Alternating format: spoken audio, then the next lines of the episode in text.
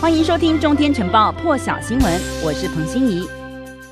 我们先来看一下，是美国国务院东亚及太平洋事务局主管中国大陆、台湾以及蒙古事务的副助理国务卿华自强 （Rick Watters） 在华府智库德国马歇尔基金会的线上研讨会上说。台湾没有办法参与国际民航组织大会以及世卫大会，甚至是台湾的学生、艺术家、记者以及人权工作者等等都被拒绝在联合国活动之外。问题就在于中国大陆错误引用联合国大会二七五八号决议，而且他还说这样子还会因为两岸情势变化，对台湾领导人的好好恶稍微通融，或者是直接拒绝台湾参与国际活动。对美国来说，这并不是促进。两岸和平的方式，而路透社报道，英国国防大臣华勒斯呢要求中国大陆找到和平方法解决与台湾的纷争。华勒斯并且警告中国大陆入侵台湾防空识别区是危险行为，有可能引爆冲突。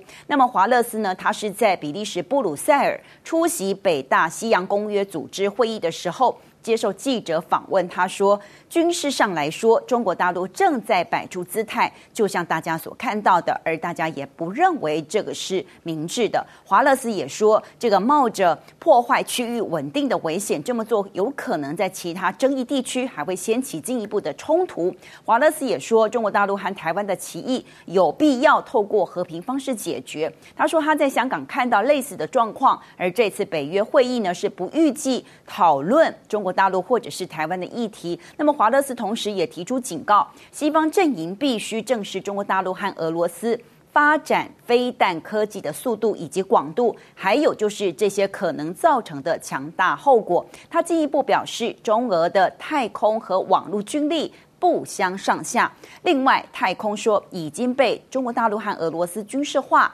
两国都已经测试过太空武器，而路透社也引述五角大厦的声明指出，美国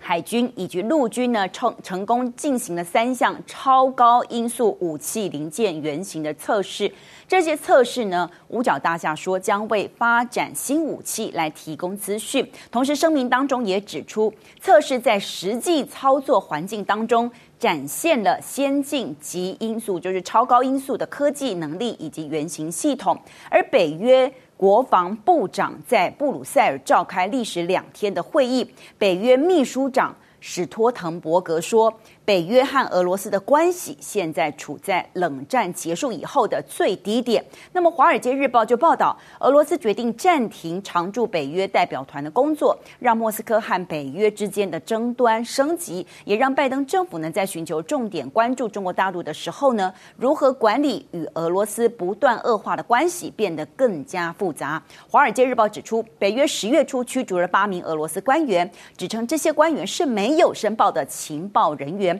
而俄罗斯也决定在这个月底召回驻北约总部的外交官。俄罗斯外交部呢，在星期一的时候还说，将关闭北约驻莫斯科的军事任务以及资讯联络处。那么，这是对北约不友好行为的回应。北约秘书长史托滕伯格呢，也针对中国大陆试射超高音速飞弹说，北约的目标是一个没有核武器的世界。但是北约不相信片面裁军，一个俄罗斯，一个中国大陆，还有北韩，这些拥有核武器而北约却没有的世界，根本就不是一个更安全的世界。接下来我们来听史托滕伯格他在比利时布鲁塞尔峰会上面的说法。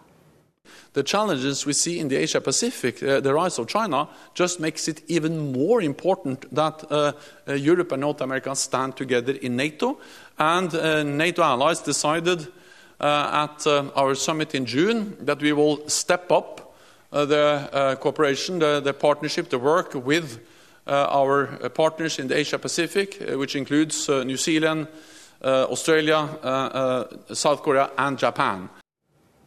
日本众议院大选将在三十一号投开票，而前日本首相安倍晋三昨天在横滨市街头演讲的时候， 大打危机牌。他说，如果在野的立宪民主党取得执政权，那么日本和美国同盟就会变成结束。日本朝日新闻也报道，安倍说废止日本日美同盟，主张自卫队违宪，都是共产党的基本政策。跟共产党联手的立宪民主党，如果执政的话，那么无疑就会造成日美同盟信赖关系丧失。安倍还说，立宪民主党根本就是想要废止。这个执政时所制定的和平安全法制，安倍说，因为有和平安全法制，日美才能成为坚强同盟。一旦废止的话，那么就会让明明好不容易形成的互助关系变成没有办法互助的同盟。安倍还说，面对北韩研发新飞弹的威胁，还有中国大陆以他的这个军事力量试图片面在钓鱼台列屿以及台湾南海改变现状的情况之下。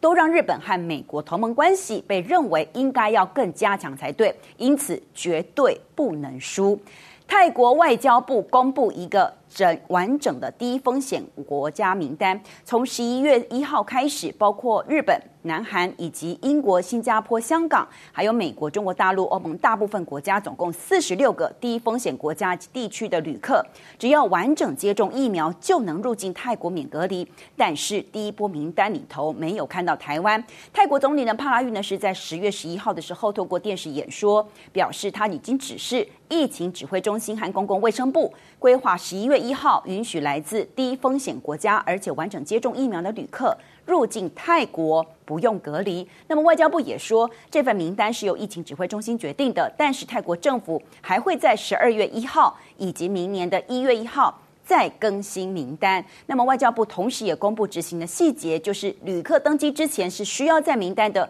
国家。待满二十一天，完整接种疫苗满十四天，还有保额五万美元的医疗保险，在出发前七十二小时要做过核酸检测，再通过这个空路抵达泰国之后，再做一次核酸检测，而抵达当天也必须要在旅馆等待检测结果来确认阴性，就不用隔离，可以在泰国。自由移动，而韩联社有最新报道说，北韩外务省发言人在北韩中央通信社的采访刚刚说，如果不要对北韩正常而且合法行使主权的行动找茬，那么就不会发生可能诱发朝鲜半岛紧张情势的事宜。同时警告美国以及屈从的势力呢，如果执意要选择错误的行动，那么可能就会招致更严重的后果。北韩发言人同时也批评美国将北韩合法行使自卫权误导成违反联合国安理会决议、威胁区域和平安全的行为，